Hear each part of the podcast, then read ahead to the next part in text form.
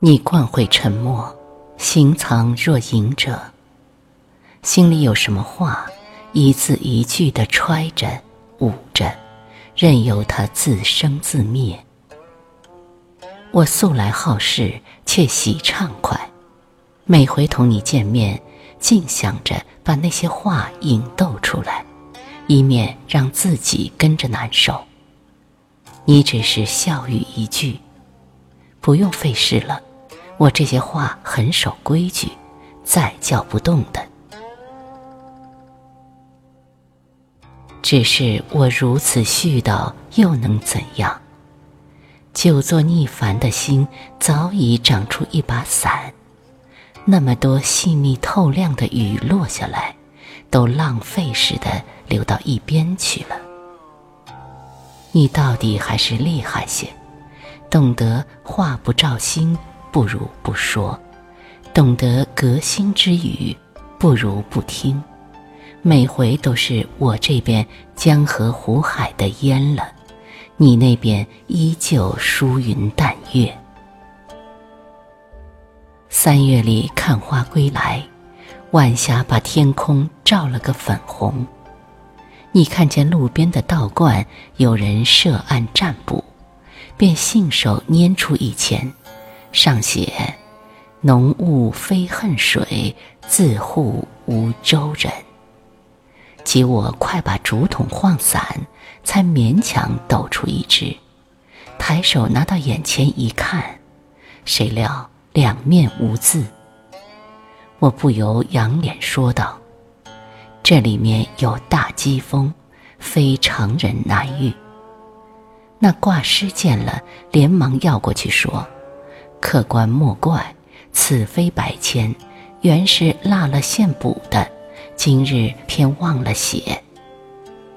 你听了，冲我一笑，低语道：“还走不走了？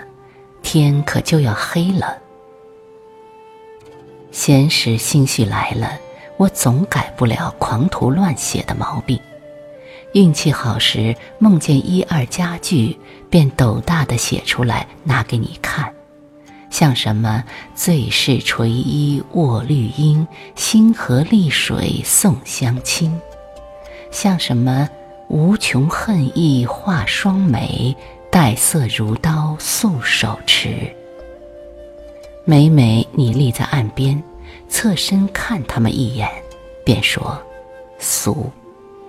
我问第二句呢，你说太艳。我听了，便不大高兴地说：“这可是梦里得的，并不容易。”你挑了一缕头发在耳后，柔声说道：“是吗？那你明日干脆叫孟德得了。”随后，我又展开一幅画让你瞧，你细细的看了，说：“这构图还罢了，倒是墨色比以前清润好多。”我听了，便开心的把画收起来。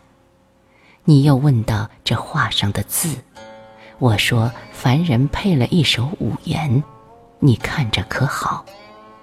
你问谁写的呢？见我红了脸，低头不语，你便接着说：“写的真好。”这时，你回身拿了一支画匣递给我说。快把你的话收好，要丢了可了不得。我说：“那再劳烦你仔细讲讲。”你说：“改天吧，我这会儿累了，请你也回去。”近来烦心的事不少，心里总想着同你说说。我究竟不像你，若有些话不能痛快道出。身上便欲裂似焦土，可一想到你的性子，便很怕打扰了你。记得你以前就说过我，凡事依赖别人，终究靠不住。当时我便说：难道人与人之间就不能互相注意吗？你回我道：相累才能相生。人家要够你，也得要够得着。我哼了一声道：“这话好薄情，怕我这样的人就再也入不了某人的眼。”你掩口一笑道：“这就说错了，个人什么样子，原是天生带了来的，按自己的性质活着便好，何管别人说什么。”听罢，我认真看了一下你的脸，没好气地说：“这般好模样生给你也是可惜了。”你问：“待怎样？”我答：“像个夫子。”你听了便狠狠剜了我一眼。今年秋天，感觉比往年来得早，还没有怎样，蝉声不叫了。桂花也落干净了，窗外的那棵梧桐倒是见天逐日的变黄。夜里听见叶子落在地上，砰的一声，就像有人栽了个跟头。想到你，更是觉得很久不见。你的眉眼语气鲜明又模糊，好像隔到另外的世界去了。直到现在，我究竟不大明白你。若说对我好，却总觉得淡淡的热不起来；若说不好，连我自己也不信。前两日收到你寄的东西，打开一看是幅梅花，冷着一眼便知是你画的。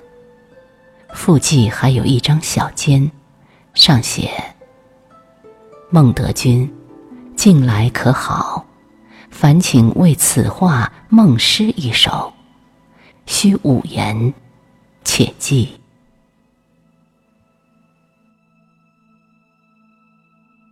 一支长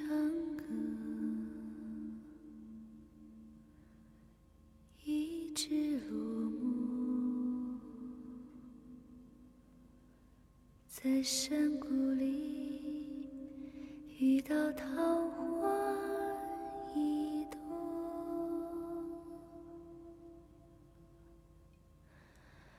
回头望啊。微笑泪眼而过。